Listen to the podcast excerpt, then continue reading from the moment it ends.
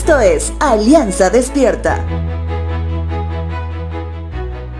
¿Alguna vez me ha pasado que algunas personas se ofendieron cuando de la mano de las escrituras les dijimos que todos somos pecadores? Y bueno, en el amor del Señor, a los que sí se dispusieron a escuchar nuestros argumentos, se pudieron dar cuenta que pecar significa haber errado al blanco, así como una flecha disparada a su objetivo central.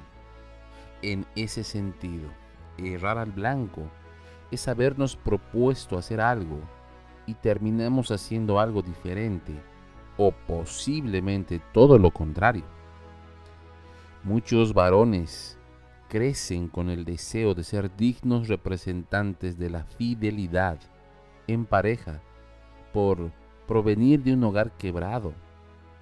La intención al menos estaba, sin embargo en algún momento de su vida terminó haciendo exactamente lo mismo que su padre. Muchas mujeres se desarrollan en su matrimonio con el deseo de que el día que se conviertan en suegras, serían dignas representantes de una casi mamá para su nuera o su yerno. Sin embargo, llegado el momento se convierten en la misma suegra amargada y controladora que la que le hizo la vida imposible en su matrimonio. Te hablo de esto porque somos pecadores y debemos reconocer que las buenas intenciones no son suficientes. Y nuestro Santo Dios lo sabe. Lo sabe tan bien que nos ha visto una y otra vez intentando, pero sin éxito. Libro de Isaías capítulo 12 versos 1 y 2 dice lo siguiente. En aquel día tú cantarás, te alabaré, oh Señor Estabas enojado conmigo, pero ya no. Ahora me consuelas.